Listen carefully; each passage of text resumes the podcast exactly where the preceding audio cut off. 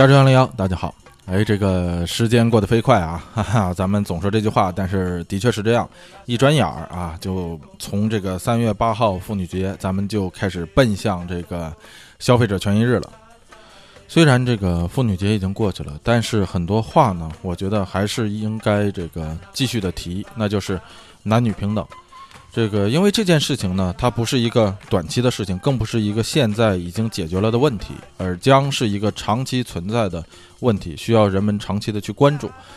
呃，男女平等呢，这个里面的平等指的并不是这个身体条件的平等啊，不是说大家高矮胖瘦啊什么都一样，而是说这个竞争机会的平等。这就比方说学习和工作吧，啊，咱们说到这个女性的，呃，找工作呀和女性的这个升迁。职场上啊，我个人觉得应该是无性别的，只有这个职能的存在。也就是说，看一个人的话，应该只看这个人的个人的能力和性格适不适合这个工作职位的职能。所以说，在美国这边呢，如果啊 HR 给你一份，就是这个人事部门给你一份简历让你看的话呢，一般这个简历上呢是绝对不会有照片的啊，更不会有性别，也不会有年龄，啊，也没有生日啊什么这这些等等和工作职能。不相关的个人信息，这个可能和咱们国内的很多用人单位的这个要求不一样啊。因为我也看到过很多这个国内的简历上，除了照片以外，甚至连这个身高体重都有。这些我觉得都是不应该的，因为它都不是你的这个个人能力的体现，更不是这个职位所要求的职能。当然了，那你也会说有一些工作它需要你长得好看、长得漂亮。那对于这样的工作而言的话呢？那你长得漂亮、长得好看，本身就是你的个人能力，那也是这份工作所需要的职能，所以这并不是另当别论，而这恰恰说明了咱们要讨论的这个问题。那说到这儿，可能很多朋友会说啊，说这个那女性工作啊，在职场上她就是会有潜在的生孩子的风险的。那人家一生孩子去了，我这没人工作了，是吧？我还得给她开支，那怎么办？那我这个当然就不愿意招女性。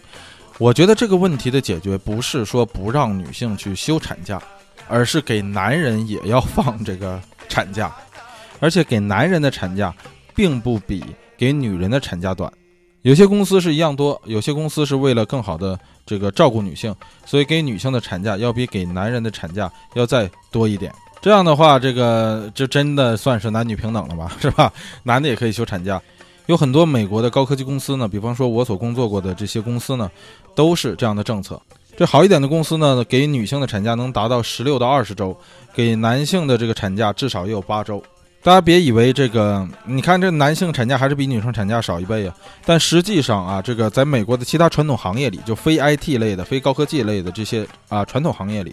很多给女性的产假也不过就是六周的时间。那你休假的的时期呢？公司是不可以裁你的，因为说你去休产假了，无论是男是女啊，都不能裁你。你要走那是你的事儿，但等你回来的时候，你这块工作你还能不能跟得上，那也是你的事儿。那所以说，很多人怕这个被工作落下，因为。高科技行业嘛，和 IT 行业其实这个，嗯，这个节奏是很快的，所以如果你怕工作落下，那也就是你休几个星期就回来上班吧，你也甭休半年了，对吧？这个无论是男是女都这样，甚至呢，不光你亲自去生孩子了啊，给产假，还还包括这个领养和代孕，就是说只要是你家添丁进口，你就可以得到和产假相同的待遇。这个领养和代孕呢，在美国是一个相对来说比较普遍的事情。呃，我的很多同事和邻居，他们的这个孩子子女啊，都是，呃，领养和通过领养和代孕啊来的。我家这个街对过有一个邻居，他家的孩子就是从中国领养来的，小女孩啊，三岁的时候领养过来的，现在已经十七了。小女孩呢，当时患有这个先天性的唇腭裂，这个被抛弃了，所以在这个福利院里领养来的，现在已经十七了，基本上看不大出来了，她经做这个整形手术了。啊，这个不扯这么远，咱就说这个假期，呃，应该这样，就说你给男人也放，给女人也放啊，都是同样的。那你接下来的问题可能就说了，那公司啊，这个男的生孩子去放假了，女的生孩子也放假了，那这个工资谁来开呢？那那你说公司的这个负担是岂不是太重了吗？这个事儿呢，在美国，呃，一般这种高科技公司呢，就是我所在的这个公司呢，他是这么解决的：他在招你的时候，他买了一份保险。这个保险呢，就包括了说，如果你怀孕生孩子了，无论是男是女啊，就是你去生孩子去了，我给你放假。那这个呢，你一旦去休这种长假了啊，这是不可避免的这种长假了，那这个你的假期的工资啊，休这个产假时候的这个工资是由保险公司来负担的。但是咱们不是谈保险啊，咱们话说说回来，主要咱们开篇说的这块呢，主要是要提倡这个男女平等，而男女的平等的最重要的就是机会平等。而机会平等这件事呢，最终会回报给整个社会，不光是回报给女性，也会回报给男性。不光是回报给男女平等这样的问题，还会给这个社会多角度、多方面的这个发展带来很多的益处。而咱们在这里说的这个机会平等，不光是这个在社会职场上的这样的机会平等。更要提到这个教育方面的平等，因为一个人在他年幼的时候，如果都没有机会去接受平等和良好的教育的话，那么在他成年之后，在社会上的这个竞争能力必然也会变得很弱。这个话题是不是有点大啊？也许不适合在开篇的时候说这么复杂的问题，咱们也许可以在日后开一个专题来说这些事情。啊，但是千言万语，我要说一句话，就是说。在争取平等的这个路上啊，啊，或者说在争取平等权益的时候，呃，不能够去期待既得利益那一方向这个受到不公平待遇的这一方去施舍平等，因为平等不是施舍而来的，平等更多的是由这个受到不平等待遇那一方去斗争而来的，去努力而得到的。那说回到这个男女平等的这个问题上来说呢？我在这里呢是没有资格呃告诉说广大女性作为一个群体来说你们应该怎么做去怎么怎么样，这个需要这个女性群体自己去感悟。那但是对于每一个个人来说呢，无论是男是女，我觉得都应该为建设自己自身的核心能力所努力。这里头就包括接受教育或者是自我学习，从而呢才能在这个不怎么公平的社会中呢，作为个人争取一份。平等的机会，才能为争取自身的平等和替他人呼喊平等，迈出重要的第一步。啊，这都是我个人的一些非常浅薄的看法啊。如果有意见不相同的朋友呢，你可以自动略过啊。但是如果你已经听到这里的话呢，相信已经晚了。呃，咱们还是言归正传啊。咱们这一期要聊一聊咱们已经啊搁置了很久的另一个长篇，那就是中东乱局。咱们上一期在聊到这个中东乱局第五章的时候呢，聊到了这个以色列的建国和第一次中东战争啊，这个不可否认的存在与无法消除的仇恨。呃，如果没听过咱们聊中东乱局这个系列的朋友们呢，或者说从这一期才刚刚开始听加州幺零幺的朋友们呢，我建议呢，如果有时间的话呢，最好是回去把这个中东乱局，哪怕就是最起码吧，中东乱局的第五章，就是咱们刚刚提到的这一章，讲这个以色列建国和第一次中东战争这一章呢，有机会的话呢，把它补一下，因为咱们所聊的很多内容呢，并不是历史教科书所具体写的。更多的是去啊，站在当时每一方的这个角度去理解当初他们为什么做这样的决定，从而才能够看清这个各方矛盾所存在的根由，进而呢理清咱们这个所谓的中东乱局。那咱们这一期呢，终于聊到了第六章啊，这一期的内容就是纳赛尔的野心，埃及的命运。ببكرة جاي ولو ما جاش احنا نجيبه بنفسنا 咱们在聊这个中东乱局第四章的时候呢，咱们提到过说中东国家的啊现阶段啊这些国家有这么几种组织形式，第一种呢就是政教合一，说这个国家的最高领导人呢其实是宗教领袖。 那另一方面呢，是这个军人强权，那就是说这个国家是由军阀来统治的。那另一个呢，是这个世俗民主民主制。世俗民主制就是说和西方国家啊有点像啊，这个国家的最高领导人呢是靠民主选举产生的。那另一种形式呢，就是王权。那王权形式，王权形式就是这个国家的最高领导人是国王啊，他具有至高无上的权利。而咱们要说的这个埃及呢。经历过这四种体制之中的两种，就是先是王权，后来又变成了这个军人强权。那咱们前一阵看到的那个阿拉伯之春是吧？最后这个穆巴拉克被赶下台，最后啊，这个病的都已经起不来床了，躺在这个病床上接受审判。这个穆巴拉克呢，其实就是这个军人强权。那说到这个埃及，呃，这个政治体制是怎么从一个王权时代？过渡到这个军人强权的呢？而埃及作为一个国家，在这样的大变革之中，最后又是怎样一步一步走到今天的呢？这个呢，就不得不再提回到第一次中东战争。咱们在上一章的时候呢聊过这个中东战争啊，第一次中东战争谁挑的头啊？就是以色列是肯定不想打，要不然的话梅厄夫人也不会趁趁着这个黑夜潜入到这个外约旦，跟这个约旦国王阿卜杜拉一世去谈判，是吧？这个他就他就是不想打，说白了。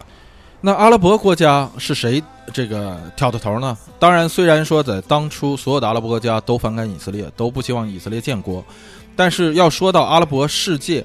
当时的这个领军的这个国家，那还得说回到是埃及。那为什么说在阿拉伯这么多国家之中啊，这个埃及一定要这个挑大梁呢？这事儿呢，咱们得这么看啊。咱们把当初所有的阿拉伯国家呢，这个排排坐吃果果是吧？把它排成一排来看的话，除去埃及，咱们看那那个挑个儿大的，那就是沙特。沙特第一个，那说沙特为什么不挑大梁呢？因为沙特咱们之前聊过，沙特是怎么来的？沙特是把汉治王朝赶跑了，夺取了汉治王朝的这个王权，才来的沙特。汉治王朝是谁来统治啊？当初哈希姆家族，而这个外约旦的这个国王阿卜杜拉一世就是哈希姆家族当时族长的二儿子。说白了就是外约旦跟沙特有仇，那这个打巴巴勒斯坦以色列这块地儿。谁获得最大的利益啊？就是如果赢了的话，那肯定是外约旦获得最大的利益。那沙特，我跟你还有仇，我凭什么去帮你外约旦去打以色列呢？所以沙特不会挑这个大梁，沙特只是借兵。更何况这个沙特的信仰啊，这个瓦哈比派跟他们又都不一样。你再看其他的阿拉伯国家，叙利亚。也是刚独立没多久啊，这个从呃英法手里独立出来的也没有多久，所以国力不强啊，再加上本来就很小啊，他虽然和以色列接壤，但是他干不动以色列，他没法挑这个大梁。那外约旦，你说那外约旦总是想干以色列，然后这个夺得利益吧？没错，但是阿卜杜拉一世呢是个亲西方的人，他比较现实，他的目标是要攻打以色列，没错，但是他的目标仅仅。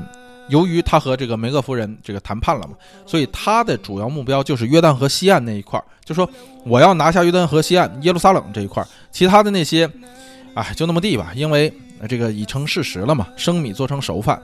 第一次中东战争的结尾呢，最后这个外约旦也得到了他想要的结果，就是拿到了约旦河西岸这一块，控制了耶路撒冷。然而呢，也正是因为这个约旦国王这个相对保守的这个战略呢，最后招致了这个以这个阿明侯赛尼为首的啊，勾结了约旦内部的这个极端势力的这样的刺杀。所以约旦最初的想法是相对来说比较在战略上比较保守的，所以他不会挑这个头。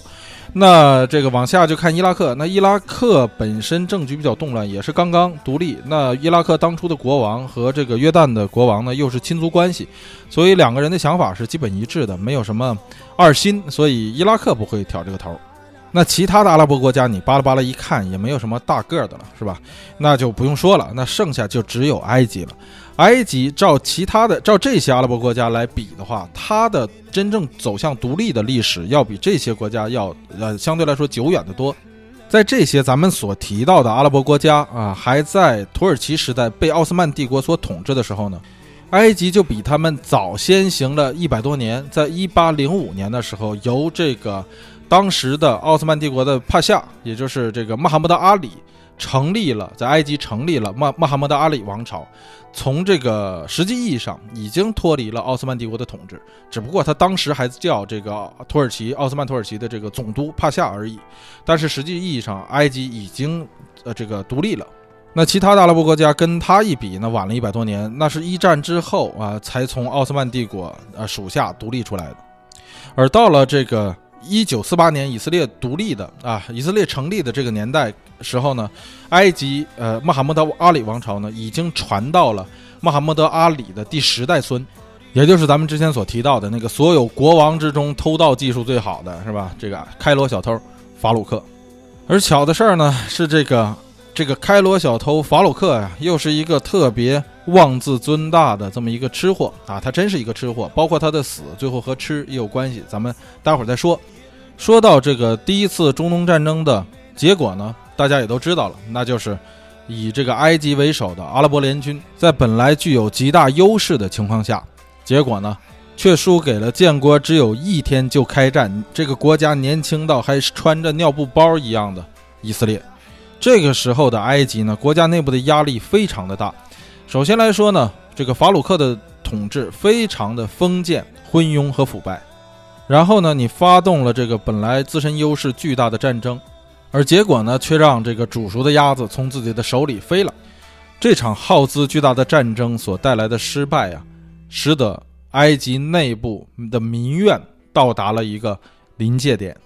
这要是一般的民主国家呢，或者说是这个包括君主立宪制的国家呢，这个民怨如果到达这份上的时候呢，基本上这政府这一届政府就不保了啊，就要换届了。所以相对来说，民主的这些国家呢，肯定都害怕民怨能够上升到这个份儿上，内部压力太大，政府手中的权力就会不保。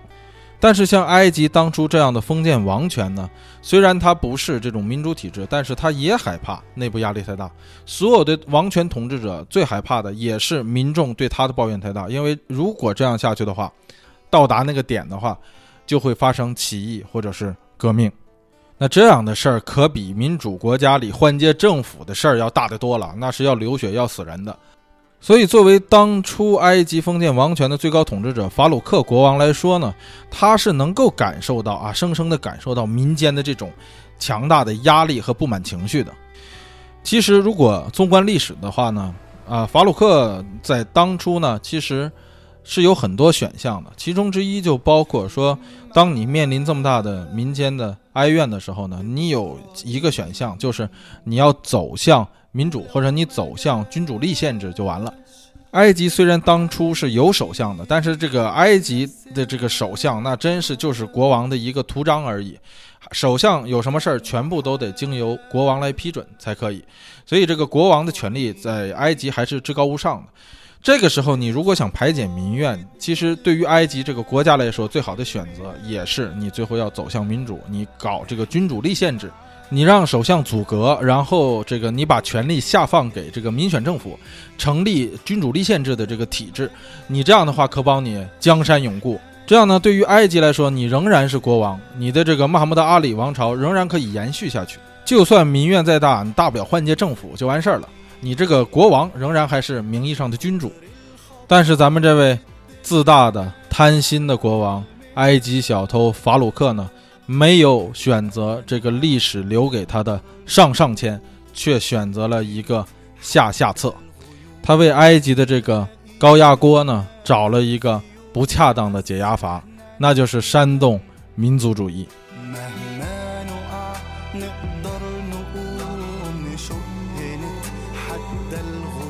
这个战后的民主主义呢，咱们之前也聊过，它最主要呢其实是由这个。殖民主义列强的侵略啊所引发的这个东西呢，本来是个凝聚民族力量的一个好东西，但是实际上呢，在现实中呢，却常常被这个很多人所利用，使它呢变成了一个不再是，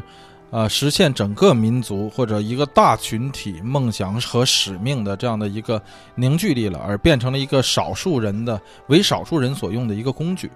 一般来说呢，这种形式都是找一个外部势力或者找一个外部的敌人，然后把民族情绪引到这个外部势力和外部敌人身上啊，然后让大家说：“哎，你看啊，咱们今天过得不好，全怪他。”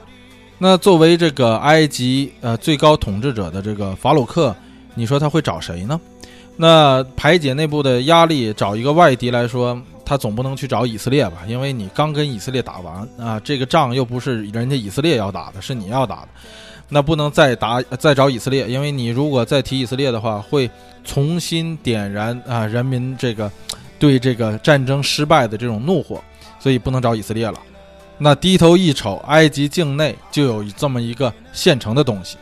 那就是明明是建设在埃及国内啊，牺牲了无数埃及人的血汗生命而建成，但却从建成之初啊到当时这一百多年一百来年。却又一直不属于埃及的这条世界上最重要的交通要道——苏伊士运河，对于当初的埃及人来讲，还有什么能比这条运河更能够挑动起他们的民族情绪的呢？关于这个苏伊士运河，咱们在这个中东乱局的第四章咱们聊过。啊，从上千年前呢，其实埃及人就想修啊，但是这个没修成。啊，拿破仑来了也要修啊，但是这个法国人啊，工程师给算错了，说这个海平面不对哈，也不知道怎么想的，结果就也没修成。到这个穆罕默德阿里，嗯，来到埃及当帕夏，然后成立穆罕默德阿里王朝的时候呢，当时也有人鼓动穆罕默德阿里说啊，这个要修这个运河。但是聪明的这个穆罕默德阿里呢，认识到了说，以埃及的现在的这个国力修不成。另一个呢，如果一旦修成的话，会吸引无数的苍蝇，然后到这儿来争这块肥肉。所以穆罕默德阿里决定不修。但是结果到了这个穆罕默德阿里的孙子的时候呢，就是他的儿子的儿子的时候呢，这哥们儿受这个法国人的鼓动，说我要修这条运河。但是这哥们儿本身就是个特能花钱的主。一面这个花钱花巨资打苏丹啊，一面还要修运河，结果一修，咱们当时还聊过，一修修两条。这个法国人说你要修你就修，哥来给你借钱啊，哥来哥哥来入股是吧？那个最后结果修到最后破产了，这个法国人的钱都不够填这个窟窿的啊。这个英国人这时候事实一看，说哎呦得了吧，那个我来收麦子吧，是吧？所以这个猴精猴精的这个英国人适时的收购了呃这个苏伊士运河剩下的所有股份。这个埃及啊，从一八七五年开始啊，这个英国人就一直在苏伊士运河这驻兵。到了一九二二年的时候呢，英国承认了埃及的独立。这个条件，你说你我不能白承认你独立啊？这个条件是什么呢？是你的苏伊士运河归我所有。对于埃及来说，基本上没有什么谈判的筹码。这个埃及说：“那成吧，那就只能这样了。”到了一九三六年的时候呢。英国和埃及两国签了一个条约，这个条约规定啊，这个埃及承认英国对运河的驻兵占领期限为二十年，这个英国呢可以派一万人驻守运河。这个一九三六年签的条约加二十年啊，相当于这个两个国家的之间的合同，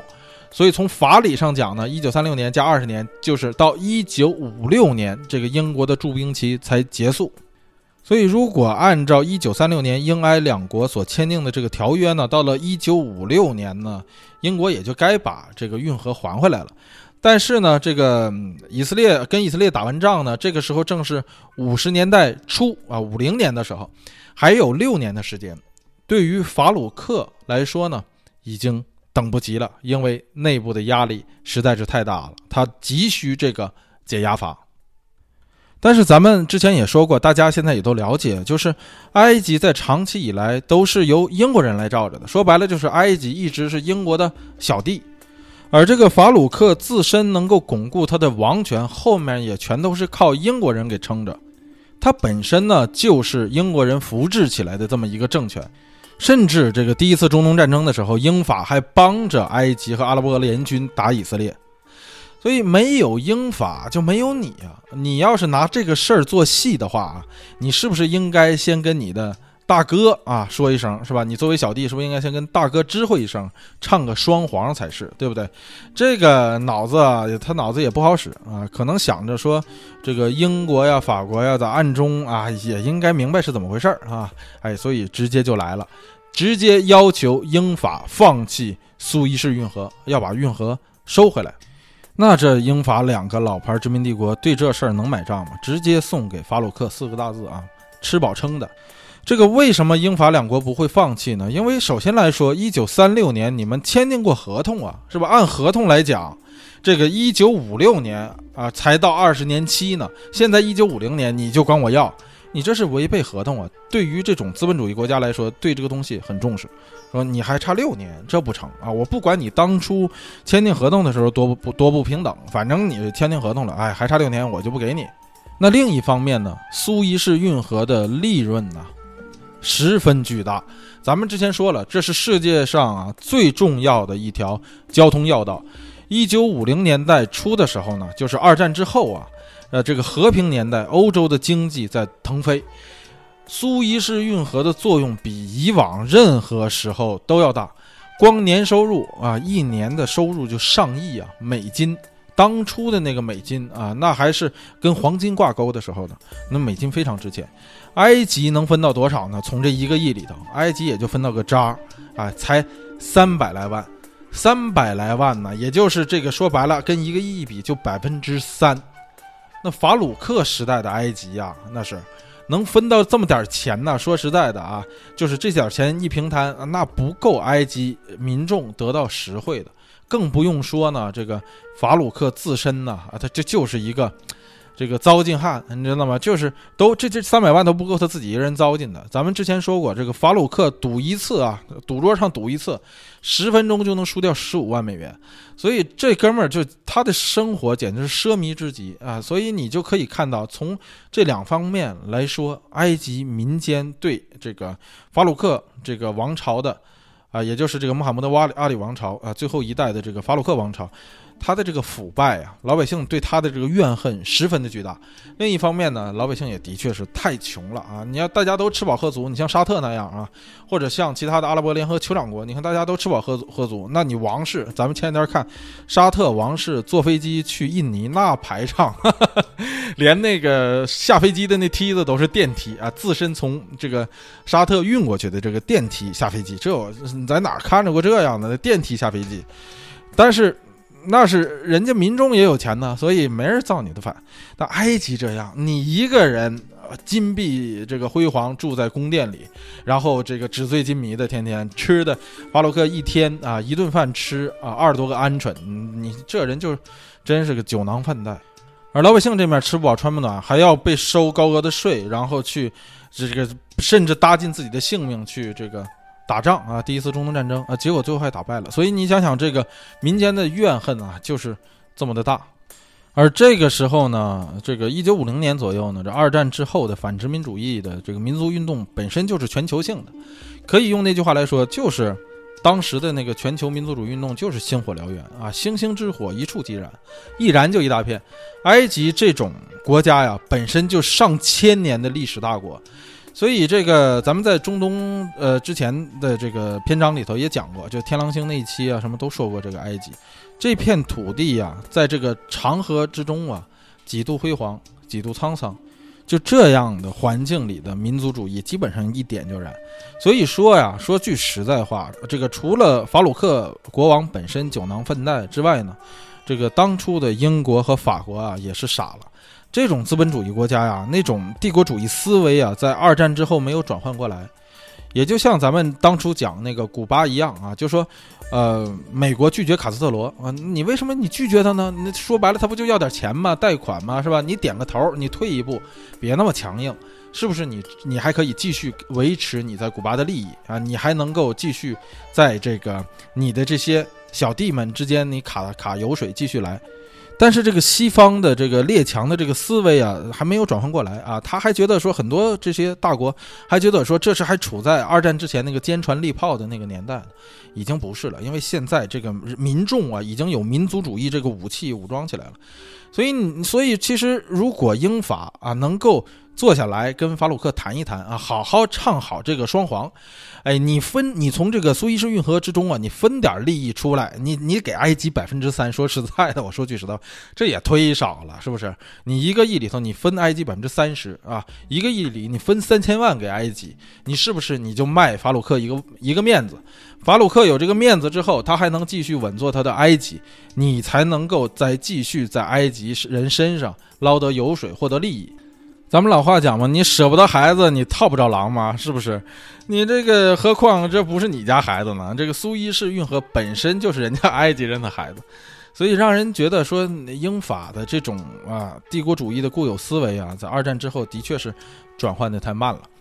就别说苏伊士运河这样的大肥肉了，是吧？你你就看这阿尔及利亚啊，这法国人是牺牲了多少这个法国士兵的生生命，然后流了多少的血，最后才想明白说啊，那干脆我让阿尔及利亚独立得了。所以你能够感受到这种既得利益者的这样的思维啊，这个惯性是十分的大的。因为你一旦呢，由于这种埃及民间的这个强大的压力。导致了起义或者革命，你失掉了法鲁克的话，你上哪儿再去找这么一个听话的阿斗，做你在埃及利益的代言人呢？所以这事儿呢，对于法鲁克来说呢，他也觉得冤得慌。他心想啊，你看，你看，你看，这事儿呢是我挑的啊，说打以色列是是啊，我挑的事儿，但是是不是你们英国人、法国人在背后撺掇我，是吧？是不是一一要战败了，然后你们这个英法的指挥官你们就跑了？啊，当初说爱我到地老天荒，怎么着？你这一战败就不认当年啊大明湖畔的夏雨荷了是吗？我找谁说理去啊？你你你，我压力山大呀！我现在我王位不保，我现在管你要一百块钱都不给。哎，这个法鲁克这个心态哎，大概就是这样。但是这个民族主义啊，挑动民族主义的这种事儿啊，啊，只要开头就不好往回收啊。这个往往这种怨恨呢，就像滚雪球一样越滚越大。这个时候的埃及啊，就出现了一批呀。这个义和团一样的民间组织，官方呢也不管啊。这些像义和团一样的民间组织呢，就是基本上就杀洋人呐、劫洋船啊、烧人家英国人的东西，搞得人家这个英国的平民和这些苏伊士运河的这些工程师们啊，还有他们的家属啊，这个有点不得安生。关键是什么呢？就是这个民间的这些组织啊，真就像义和团一样，他他实力不行。他打不过人家，你知道吗？就是别看英国人驻军啊，住在苏伊士运河这儿人少，但是你这个民间这点土枪土炮，那是根本不够人家打的。所以呢，你打不过人家，却反而给了人家一个打你的理由。结果英军呢，按一九三六年的协议，本来只能住啊，在苏伊士运河这儿只能住一万人。结果现在人家说了，哎，得不行啊，你们这民间组织天天来威胁我，我要增兵，增了多少呢？增到了。八万人，你想这是增了多少倍啊？这就是在这样的一个大的前提背景下，时间来到了一九五二年，在民间反抗英国人的这个斗争的同时呢，在埃及的军队之中呢，涌现出来了一批思想先进的军官们。这些受过相对良好教育或者是高等教育的军官们呢，跟那些啊埃及民间的啊如义和团一般的那样的组织不一样，他们更能够认清谁才是把埃及拖入泥潭的罪魁祸首，那就是埃及封建体制下腐败的政府。由这些思想先进的军人们组成了一个地下团体，他们把自己称为自由军官组织。而这些自由军官们的领袖呢，正是年纪尚轻的纳赛尔。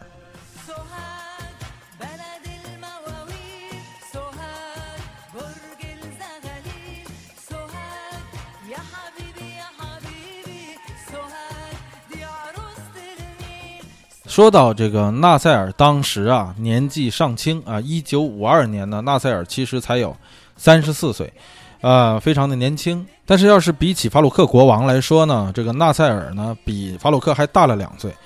呃，法鲁克是一九二零年出生的，纳赛尔呢是一九一八年出生的。而说起出生地呢，两个人呢又非常的一致啊，纳赛尔和法鲁克都出生在埃及的亚历山大港。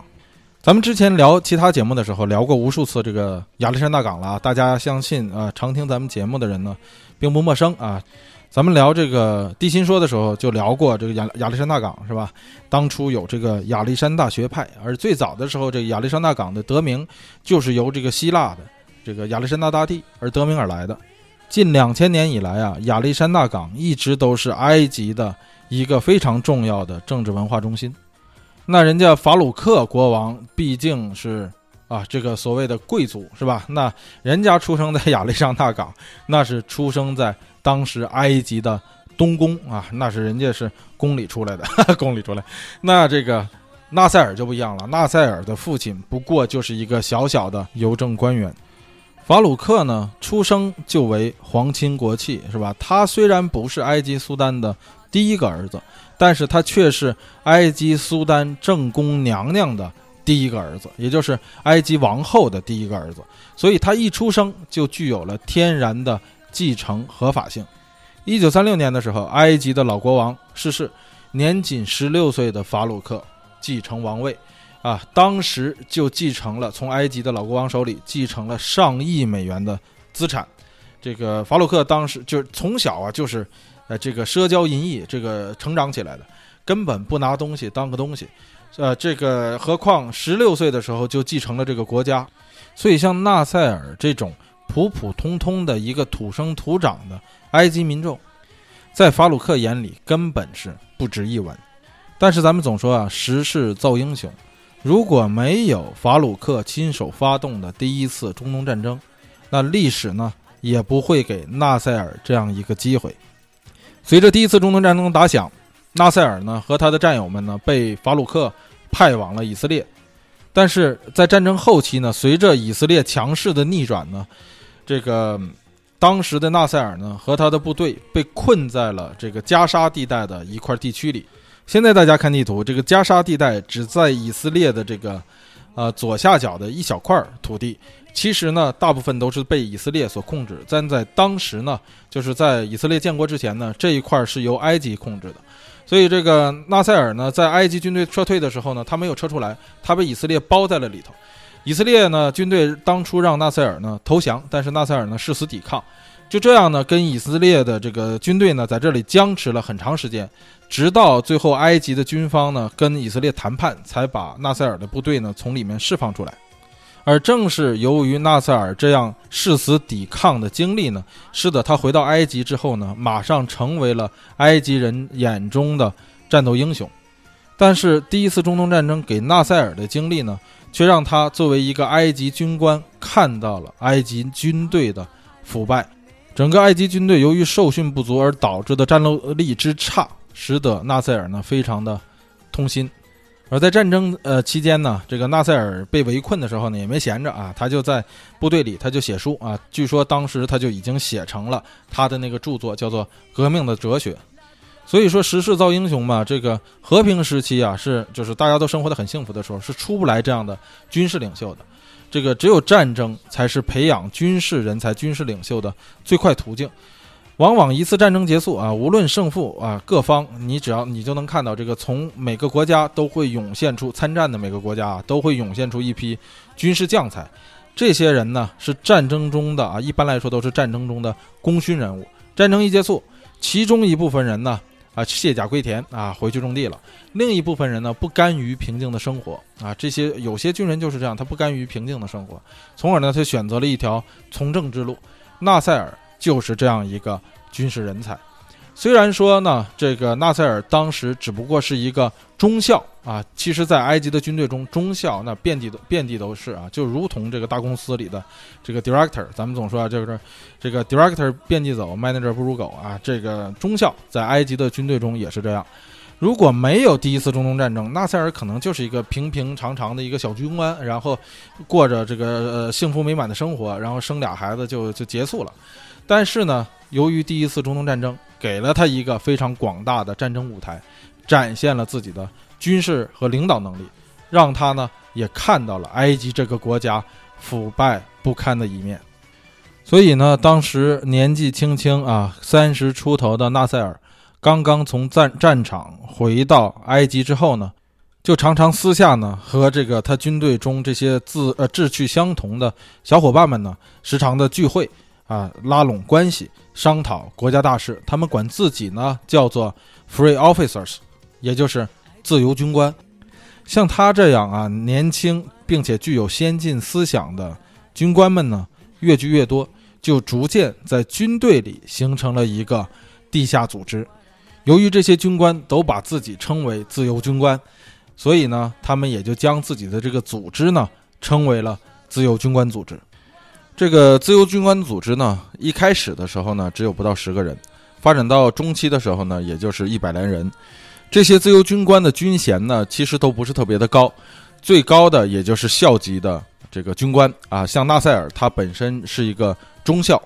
呃，最重要的是他们的年龄都很年轻，他们平均年龄啊，自由军官组织的平均年龄才三十岁啊。你三十岁怎么可能当上将军呢？当上一个校级的军官已经是很大了。这个组织在早期一成立的时候，这个目标就很明确了，就是要搞革命啊，就要推翻法鲁克王朝。甚至在早期的时候，纳赛尔还领导过这个组织的一些成员搞过刺杀和暗杀。像这些活动都在纳赛尔所写的《革命的哲学》那部书里所提到过。甚至在这个自由军官组织所设立之初呢，纳赛尔还和这个。中东这个阿拉伯极端思想的发源人之一，这阿明侯赛尼呢，还会过会过面，就是那个鼓动希特勒屠杀犹太人的那个当时巴勒斯坦的大穆夫提。这个约旦国王阿卜杜拉一世最后也是被这个阿明侯赛尼所策划刺杀的。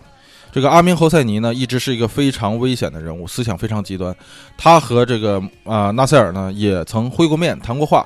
但据纳赛尔所说呢，他并不是很欣赏阿明侯赛尼的这个思想，也没有听从他的建议。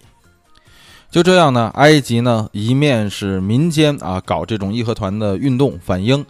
另一面呢是这个军方啊一部分的这个年轻军官所组织起来，打算抵抗暴政，推翻法鲁克王朝。时间呢也就这样从第一次中东战争的一九四八，来到了埃及的革命元年一九五二年。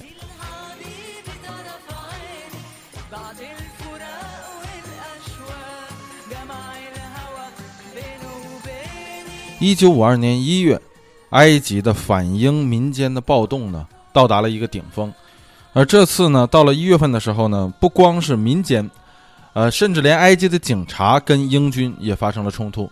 结果在警察和英军的冲突中呢，你想啊，这个警察的装备、训练的素质肯定都不如军队嘛，正规军嘛。结果这个埃及的警察就被英军活活打死了，将近五十人啊，四十六也不四十八人。啊，消息呢？这事儿很快就传到了这个埃及首都开罗。这时候，埃及的民间的这个抗英和反英的这种情绪就爆棚了。埃及上百万人呢走到街头去抗议这个英军。这个所谓的抗议嘛，当然就包括这个焚烧英国的这个国旗呀，啊，烧了英国人开的商店呐、银行啊，打砸抢啊这些事儿，电影院什么之类的，全都给哎砸得一塌糊涂。甚至还把很多的这个英国商人啊给打死打伤了。到了一九五二年七月啊，这个你说埃及国内已经乱到这个份儿上了。大家知道这个法鲁克国王当时在干嘛吗？这个好吃懒做、嗜赌成性、贪得无厌的法鲁克国王，竟然此时此刻在他亚历山大海滨的别墅里啊夏宫里，跟一帮埃及当时的上流社会的这些名人们在玩牌。在打麻将，在赌博呢，哎，所以由此可见呢，这个埃及这么大的一个国家呀，可以算得上是北非第一大国，在法鲁克国王的眼中啊，不过就是牌桌上的一颗骰子。而就在法鲁克国王这个打麻将玩牌的时候，他接到了他首相的电话。首相给他打电话说：“哎，这个国王啊，咱们这个民间开始暴动了啊，这个把英国人都给杀了，把英国商店给烧了，啊，更重要的是呢，这个经线报可称啊，经线报称，现在有一小撮这个 不明真相的这个陆军军官啊，所谓的好像是听说叫什么自由军官组织的这么一帮人，好像在策划政变。哎，那这个咱们是不是应该采取点行动啊？”法鲁克国王听完以后，哈哈一笑：“什么陆军军官要搞政变？陆军军官的大头都在我的桌子上呢，都在我的牌桌上呢。什么将军呢、总司令啊，都在我的牌桌上打牌呢。那帮人搞政变，什么工兵啊、排长啊、连长啊，凑合到一起都不够我一个将军吃的。哎呀，这帮乌合之众啊！哈哈一笑，把电话挂了以后，继续回到这个赌桌上接着玩牌去了。这人心大，就大到这份上。”而这个时候的纳赛尔所领导的自由军官组织呢，的确是打算在一九五二年八月发动政变。这个消息确实是走漏了风声。而到这个第二天了以后呢，这法鲁克国王这个酒醉醒了之后呢，都快赶上第二天下午了。想想这事儿有点不大对劲儿，觉得心里不大踏实，怎么办呢？这法鲁克呢，就让他的这个亲弟弟出任这个所谓的这个国防大臣。要求这个他亲弟呢采取行动啊，把这个陆军军官都召集起来，然后把这些阴谋造反的人要打算啊，这个一网打尽。就这样呢，这个法鲁克的亲弟弟啊，把这个陆军军官的这些什么将军呢，这些大头们都纠呃都这个集结在这个开罗的陆军总部要开会商讨这件事儿啊，准备就要落实这个部署，怎么去这个排查谁是这个叛乱分子的这样的一个行动。你说你要是抓这个叛乱分子，你搞这么大的动静，你这不是打草惊蛇吗？结果果然呢，这个消息很快就被纳赛尔啊这个自由军官组织呢所得知了，就知道说啊，国王已经知道我们的存在了，知道我们要在八月份造反，所以我们是不是要赶快采取相应的措施和行动？所以这帮自由军官呢聚在一起就开始商量说，哎，咱们怎么办呢？后来一说，哎。我听说这个所有的这些陆军的将军们，还有这个军军队的这些要员们，都在这个陆军总部开会呢。现在，哎，说咱们不如干脆直接去把他们一网打尽了吧。哎呀，逗死我了！这就相当于这个一站式购物啊，一站式购物，直接把这些大头啊一一站就全都给收拾了。纳赛尔一听，哎呀，这建议好，这建议太方便了，省得到家里一个一个抓了。所以呢，纳赛尔马上组织这个起义军啊，起义部队开始冲进这个这个陆军陆军总部。大家想，这个陆军总部就一大楼是吧？这个一个大楼里头能有多少兵力去保护呢？但是这个起义军的数量本来来说呢，就整个埃及军队来说，起义军的数量是不占优势的。但是跟这一个大楼来比的话，实在是太容易拿下了。所以纳赛尔马上率领起义部队就冲向这个陆军总部，另一部分起义军呢就开始冲向什么电台啊、电报局啊、邮政局啊这样的啊、电话局啊这样的这个邮政部门，啊，这样的话就把信息给控制住了。呃，很快呢，陆军总部这面就抵抗不住了啊，因为说白了就是一些将军在里头，你想这个打枪，将军能打得过士兵吗？所以很快就放弃抵抗了，象征性的开了几枪啊，基本上这些将军就被啊俘虏了。所以这一下午的时间没到，革命成功了。纳塞尔都没有想到说 啊，这就完了是吗？我这筹划了这么多年，然后搞这革命，结果这几个小时革命就成功了，根本没想到。也没有做任何的说革命成功的准备，甚至整个自由军官组织的什么纲领啊，如何建立一个国家呀，如何更新政府啊，如何说这些事儿都没想啊，都没有想过，说我应该下一步应该怎么办怎么办，就想着说啊，我赶快把 陆军总部夺下来，然后夺电台，夺完以后的什么事儿，没想过这些事儿。而更重要的一件事儿是什么呢？是这个自由军官组织的这个最高领导人，也就是纳赛尔呢，在埃及的民间和被埃及的所有大众来说呢，他并不被大家所熟知，没有几个人知道他。他虽然是一个战斗英雄，但是说实在的，这个埃及的战争英雄啊，从这个第一次中东战争下来以后的战斗英雄多的是。在那个年代也没有什么社交网络呀，什么之类的。说谁认识你呀？一个小小的中校这个军官啊，纳赛尔谁都不认识他。所以他这个时候如果说啊，那个我们组织什么革命成功了，然后怎么怎么，没人听他的。所以他这时候呢，这个自由军官组织就就陷入了一个。谜题就是说，我革命是成功了啊，但是我接下来的事情，我怎么向埃及这个国家宣布说我的革命成功了？未来这个国家这个大家的命运是什么样？我怎么来宣布这件事情？这事儿有点像说想想买车啊，这一直梦想就是说买车买车，攒钱攒钱，突然一下中彩票了，说哎我有钱了，我买辆车吧。买辆车以后发现自己不会开，没驾照，你知道吧？所以，整个自由军官组织呢，这时候就在可哪找这个能够开得动埃及这么大一辆车的司机。所以找来找去呢，就找到了一位年纪已经五十四岁的啊，同样也为著名战斗英雄的，为埃及人民所熟知的穆罕默德·纳吉布将军。这个人呢，非常的温和宽厚，平时喜欢抽烟啊，叼个烟斗总是。更重要的是呢，这个纳吉布将军呢，不光是外表形象和蔼可亲，非常亲民，更重要的是他的这个内心呢，非常的正义。所以呢，这个纳赛尔和他的自由军官组织呢，就把纳吉布将军推上了前台，来当开埃及这辆大车的司机。这个整个埃及的革命啊，就是纳赛尔所领导这个自由军官组织的革命，和这个中国的这个辛亥革命，就武昌起义非常像。这个武昌起义不就是吗？最开始的时候也是呃，事情败露，然后呢，这个为了防止说这个整个起义计划啊受到破坏，然后干脆咱们就提前啊揭竿而起吧，啊提前反了，十月十号，然后把武昌给打下来。打下来以后发现没有领导人啊，最后把这个黎元洪啊给拽到前台来说：“来来来，你来当这个总督督。”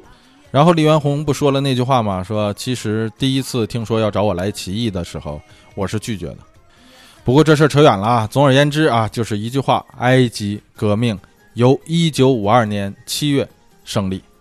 当然，在革命胜利之初啊，这个纳吉布和纳赛尔这两个人呢，他们都没有同意说马上就废除这个啊王权，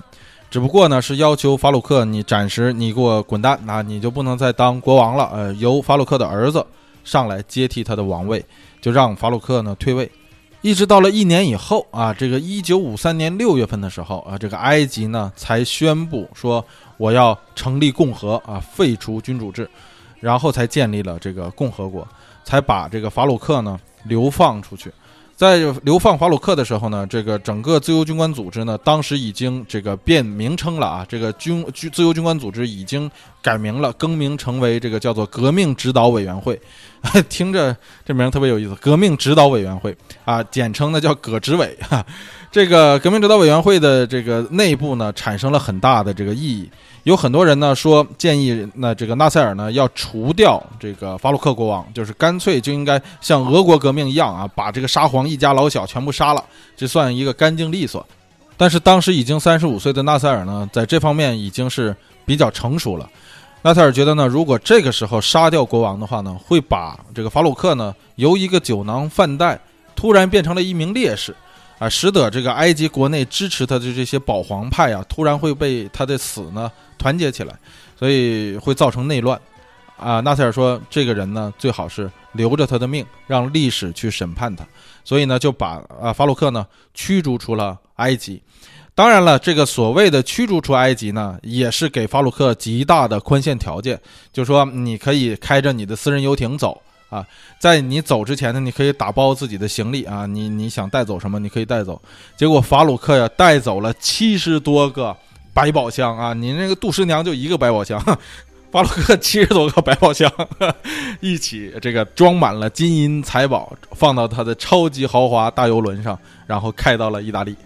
由此呢，埃及这个相对来说并不怎么长命的王朝啊，穆罕默德阿里王朝，在他一百四十岁的时候。终结掉了，他也呢，他也就成为了埃及最后一个王朝。法鲁克呢，即为这个穆罕默德阿里王朝，也是埃及的末代国王。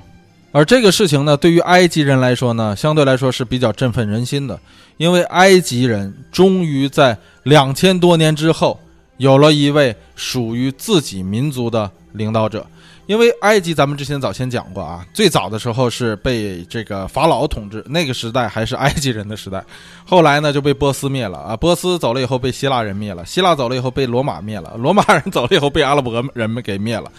然后就是什么法蒂玛、萨拉丁啊、马穆鲁克呀，一直到了这个穆罕默德阿里王朝啊，包括中间法国人来、英国人来，哎，这全部都是外族人。当这个波斯人呃赶走了这个或者除掉了这个埃及当时的法老之后，无论是波斯人、希腊人、罗马人、阿拉伯人，还是什么从南非、北非来的，这个从这个叙利亚过来的。大马士革过来的这些啊统治者们，包括到最后的穆罕默德阿里，他是阿尔巴尼亚人啊。就这个法鲁克，其实他并不是埃及血统，他也不属于埃及的这个民族，他是他的祖父祖父祖父祖父往上十辈的这个啊穆罕默德阿里王朝的创建者穆罕默德阿里，他是阿尔巴尼亚军官，他是在奥斯曼帝国时期的阿尔巴尼亚军官，所以他并不是埃及本土人。这个法鲁克往往下的这些后代呀，一直到法鲁克这一代，这都不是埃及本土人，啊，虽然说嗯好像看不出来什么，但实际上呢，从真正的这个地缘上来讲呢，他们并不属于埃及，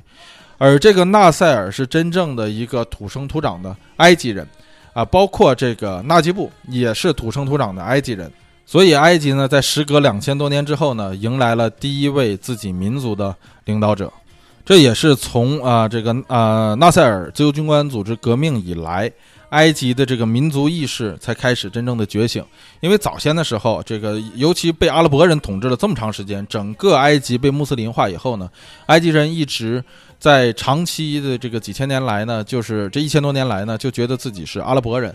自打这个纳赛尔上台之后呢，埃及的这种自我民族的意识觉醒，有点像。这个波斯的这个呃，在这个萨珊王朝的时候，这个自我民族意识觉醒也是差不多。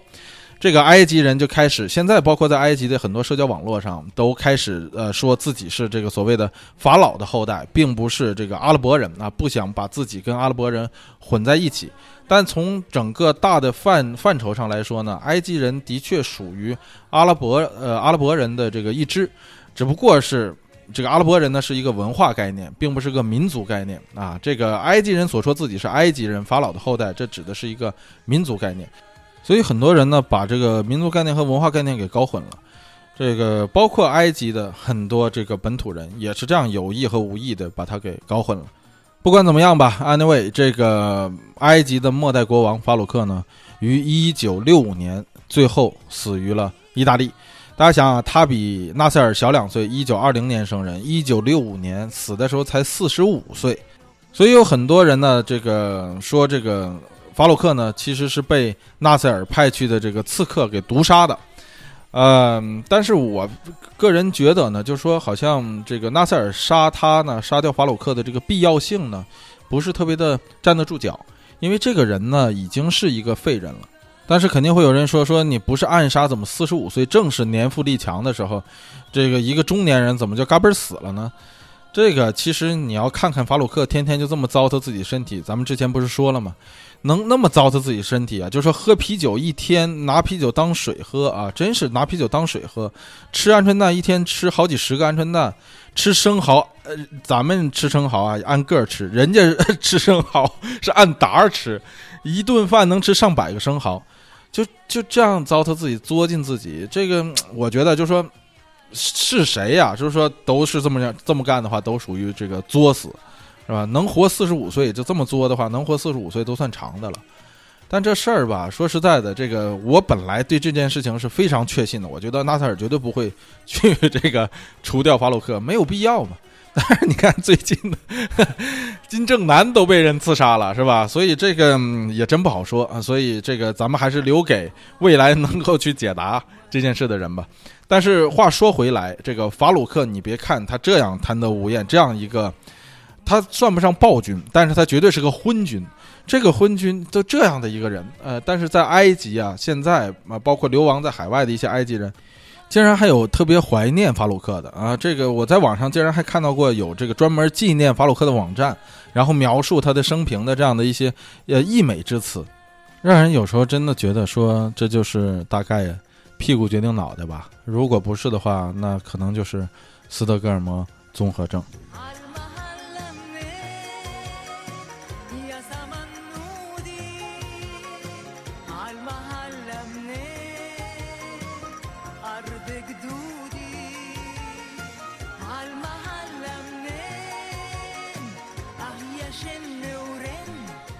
在埃及革命成功之后呢，纳赛尔虽然把纳吉布推上了前台，让纳吉布成为埃及的总统，但是呢，真正的权力还都攥在幕后的纳赛尔的手中和他的革命指导委员会手中，也就是以前的那个呃自由军官组织。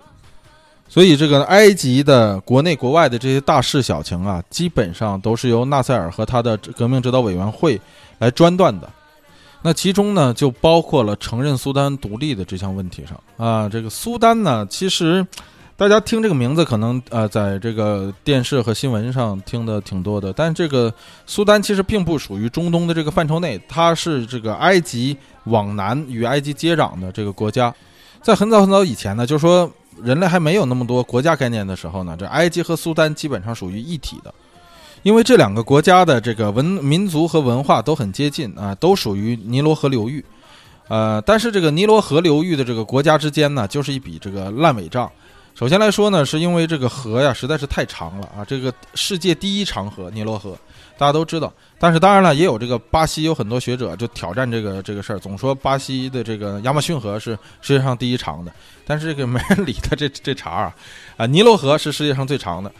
呃，有多长呢？跟大家这么讲啊，就说咱们就不记它有多长，咱就说这这河到底有多长。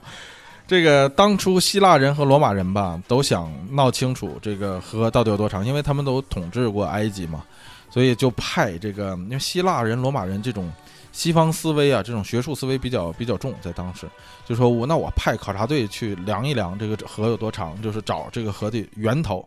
结果这派出去的人呢，基本上都是有去无回，所以一直没弄明白到底这个呵 呵河的源头在哪儿。最后咬牙一跺脚，说我我我我不找了。所以在长久以来啊，这个大家都不知道尼罗河的源头在哪儿，后来才弄明白。这个尼罗河呢，不光是埃及有啊，它的由于它太长了嘛，埃及南北纵向没那么长，呃，所以它从这个北非大陆的呃中非的内陆。流向埃及，它是一个从南向北流的河，呃，这个河呢，流流流流流，一直流到埃及才入海。这一路呢，它要经过苏丹，然后到达埃及。苏丹的首都叫做喀土穆，这个苏丹首都呢是尼罗河与它两条支流的交汇处。尼罗河的这两条支流特别好记啊，就跟这个《新白娘子传奇》这《白蛇传》是一样的。一条呢叫做白尼罗河，一条叫做青尼罗河。你看大家记这个，或者有的管这个青尼罗河叫蓝尼罗河，啊，这个所以就特别好记嘛。一个白素贞，一个小青哈。白素贞这条就是这个白尼罗河呢是最长的支流，青尼罗河是短的那个支流，所以是特别好记《新白娘子传奇》。所以这个埃及啊和苏丹之间的这个边境问题啊，一直就是纠结不清的。你你也不知道它是从哪算啊？这个非洲的这些国家大家也看了，基本上都是，啊，欧洲的殖民者来了以后才画的国界。所以那个国界你看都是跟棋盘一样啊，这个横的特平啊，竖的特直。而苏丹呢，从这个穆罕默德阿里王朝开始啊，就一直处在埃及的这个版图下面的一部分。啊，它包括它的这个首都喀土穆，其实就是啊，这个穆罕默德阿里为了驻兵在那里呃建设起来的一个城市，所以埃及对苏丹的这个感情一直以来就觉得说这儿自古以来就是我们领土的一部分啊，它这儿的很多东西都是我们来建设的，甚至这个苏丹的很多文化和文明都是深深的受埃及的文化和文明所影响的。但是这个后来这不英国人来了嘛？英国人来了以后。就觉得这个苏丹这块地儿这么大，你埃及一个人占着这不成啊，所以英国人呢一直就把苏丹问题呢跟埃及总提，说你要让这个苏丹独立呀，要怎么怎么着的。最后这个由于穆罕默德阿里王朝的这个实力呢，实际上跟英国人比的话还差一大截，所以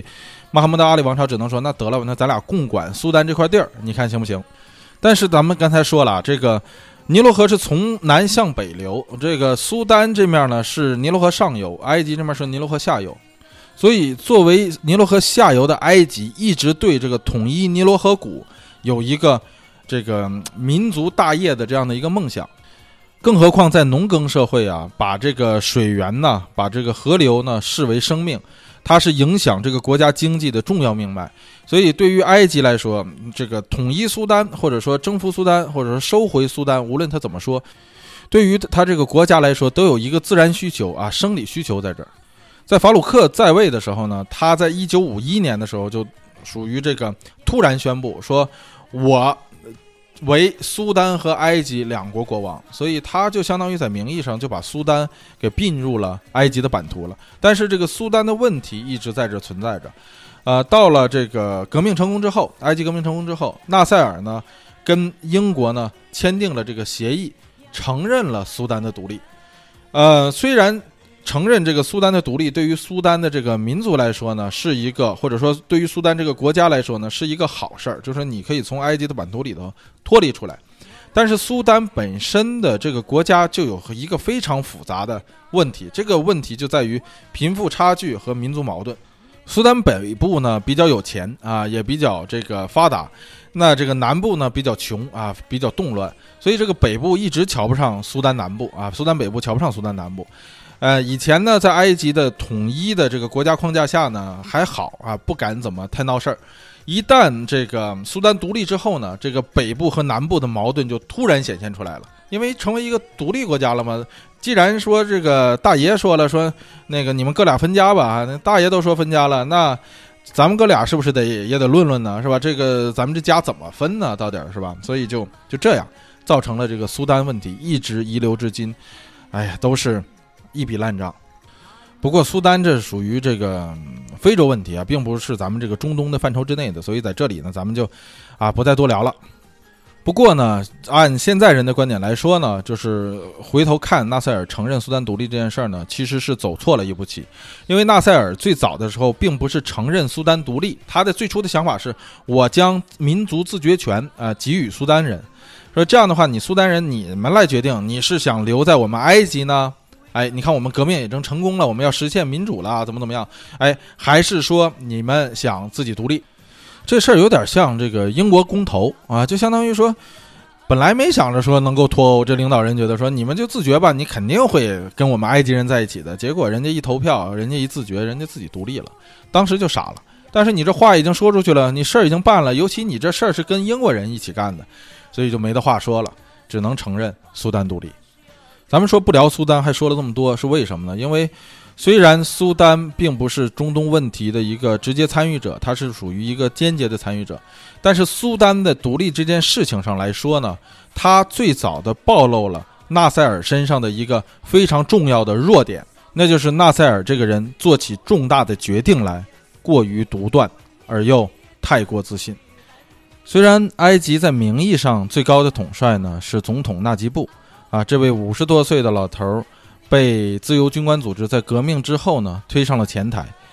但是这个人呢，他手中呢没有任何实质性的权利，因为他所颁布的任何行政命令和所谓的这个总统令，全部都要经这个自由军官组织，也就是更名之后的这个革命指导委员会多数通过才能够生效。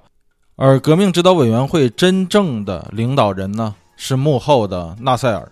所以，埃及这个名义上的老司机纳吉布呢，实际上不过是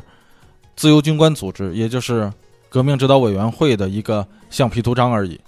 但是，这个五十多岁的纳吉布将军呢，毕竟不是一个稻草人，他毕竟指挥过千军万马，他也有那个指挥能力，同时他也是埃及著名的战斗英雄。所以，可以想象的是，纳吉布是不会甘于只是当一个所谓的橡皮图章的。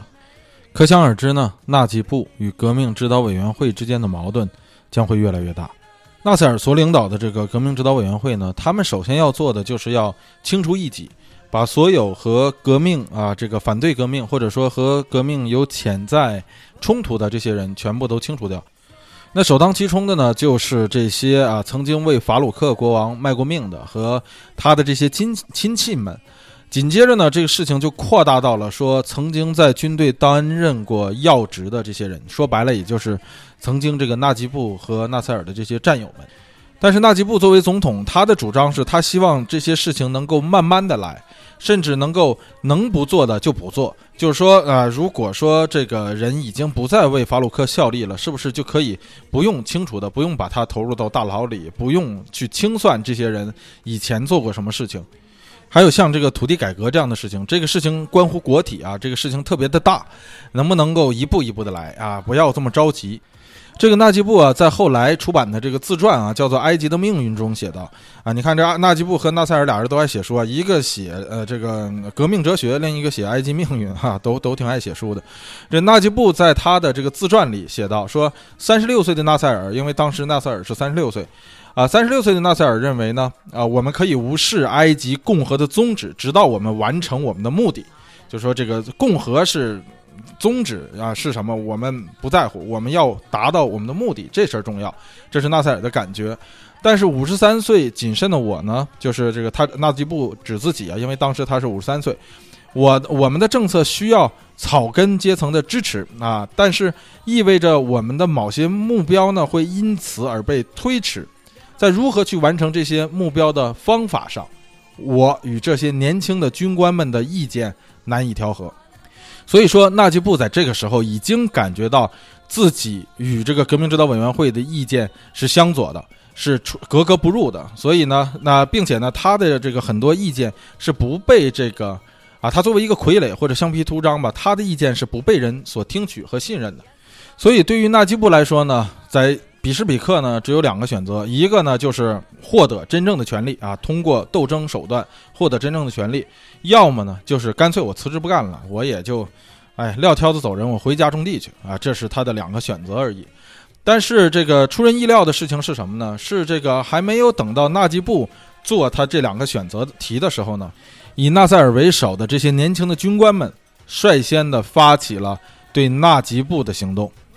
具有相对丰富这个起义和斗争经验的纳赛尔和革命领导啊，革命指导委员会呢，这些人深知，如果想啊干掉纳吉布的话，首先要除掉纳吉布的左右手。纳吉布有一个非常强力的支持团体啊，在背后支持纳吉布的这个团体，首先要先除掉。所以呢，革命指导委员会率先对这个团体发难，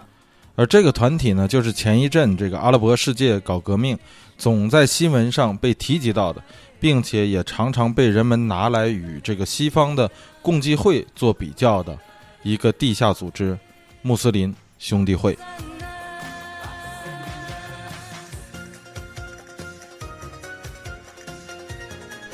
哎呀这一集呢哈哈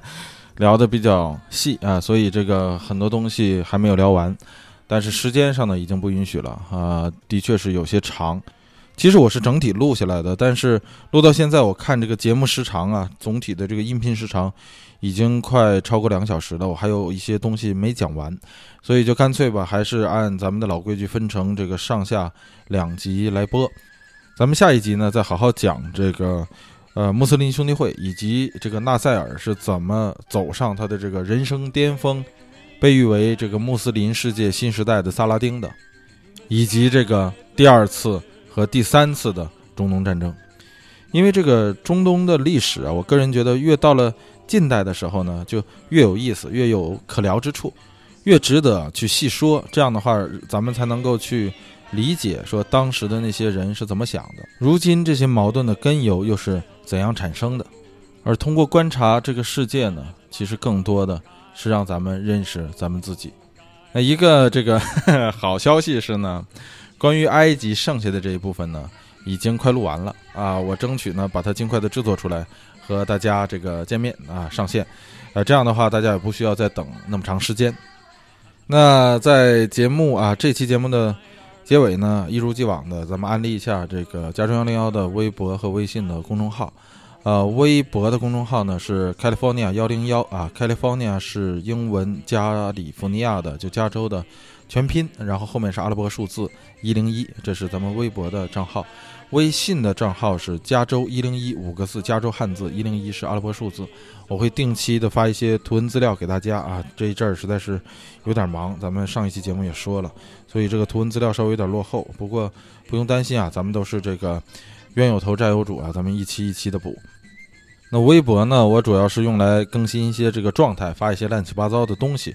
啊，如果要是节目大概在什么时候能够这个更新下一期呢？我可能也会在微博上说一句。但是无论这个微博也好，还是微信也好呢，都是期我我都是期待能够在这个音频节目之外呢，跟大家建立一个沟通的渠道。因为这个首先来说，这个节目呢都是我在说，然后大家在听啊，大家也没有太多的这个机会来说给我听。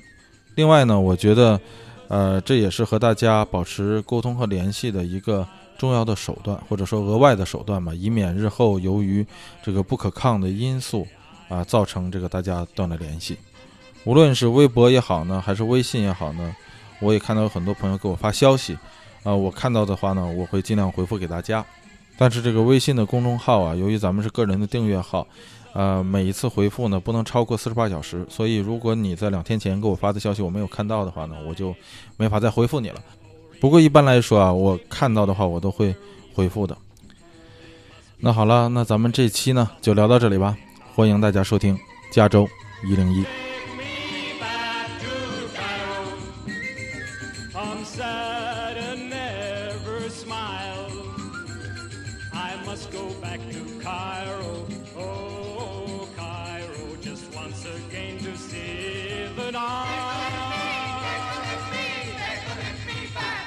To call.